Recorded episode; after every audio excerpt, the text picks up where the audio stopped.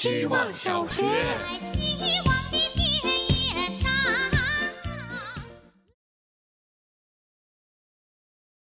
大家好，我是小李子。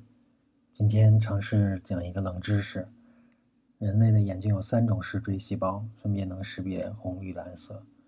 如果每个颜色按深浅区分有一百种的话，人类能分辨的颜色种类就是一百的三次方。鸟类一般有四种视锥细胞，它们能分辨的颜色是一百的四次方。人类已知的动物里，皮皮虾的视锥细胞有十六种，它们能分辨的颜色是一百的十六次方。突然很羡慕皮皮虾眼里的世界。前几年已经有公司发明了色盲矫正眼镜儿，有个老大爷戴上眼镜之后突然哭了，他说：“原来你们世界一直这么美吗？”有个女孩戴上眼镜，第一次看到日落的颜色，然后抱着朋友大哭。希望有一天我们能发明出皮皮虾滤镜，让我们感受一下他们眼里色彩斑斓的世界。希望小学。大家好，我是小冰棒。今天的主题是：如果去妈妈理发的地方剪头发，那会怎么样？去年六月，我跟着咨询师做认知行为治疗，他经常会用“如果不这样，那会怎么样的”句式来试图打破我多年形成的认知范式。我也用这种方式来敲碎自己过于规律的生活。如果不找固定的理发师，去妈妈日常理发的地方会怎么样？这不是件容易事。不是劝自己头发还会长出来就行，搞不好我看着镜子里的自己也想叫阿姨。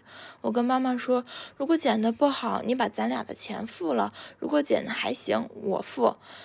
妈妈理发的地方从我上初中就开了，那时候老板风风光光，在最繁华的地方开了有一般理发店五六个大的店面。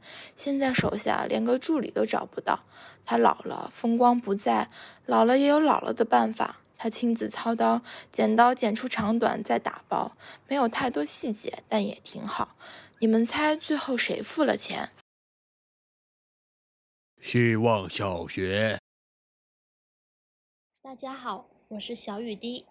朋友最近在研究学区房和零碎育儿，尽管他还没有女朋友。起因是他的一个朋友在妻子分娩后请的月嫂，发现月嫂只照顾妻子，不负责家务和照顾孩子，这些任务落到了这位朋友的头上，他的工作和生活发生了巨变，他为自己没有提前做好功课深深懊恼，想着要是去月子中心就能解决问题了吧？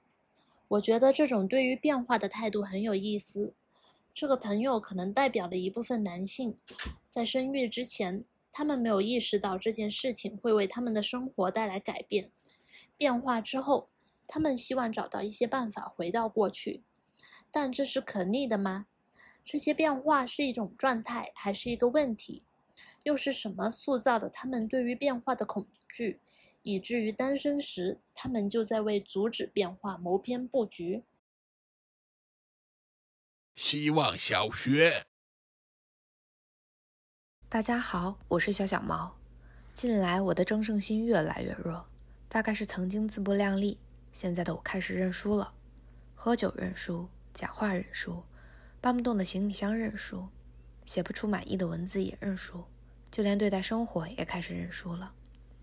起初我只是觉得人应该适当的休息一下，但当我发觉到我还在一点点的削弱自己的感知力时，并没有感到一丝轻松，相反陷入了更大的恐惧中。我在摧毁自己，在把自己扔给命运。周遭的一切事情，就连一场雨都在浇灌我的灵魂。但我现在在避雨，可下雨天就应该淋雨啊！淋到天灵盖打开，依旧能保持自我，哪怕我知道太在乎自己的思想会迷失在这些意识里，但还是要做个有感知的人。从今天开始。我要重新自不量力，要和身边的一切抗衡，还要在喝酒时和朋友大声地说：“北方人一定不会认输。”希望小学，大家好，我是小哥。今天一分钟的主题是：这些年我认识了一些可爱的人，当然这得归功于这些年我们有不断在往前走。这期间的种种才是最有意思的部分。之前有一个下午，小姑娘来公司玩，我们聊到这个话题，说特别神奇，或者说特别幸运的是，我们一边努力，一边总能机缘巧合的认识着想认识的人，然后成为朋友。难道气质相似的人总会有相遇的一天吗？还是说，是相遇在造就我们的气质？最让人舒服的是，这种相遇跟社交无关。是一种可以脸对脸、人对人、过错对过错、漏洞对漏洞的交流。今天是五二零，想表白这些年认识的这些可爱的朋友。另外，就还想继续往前走吧。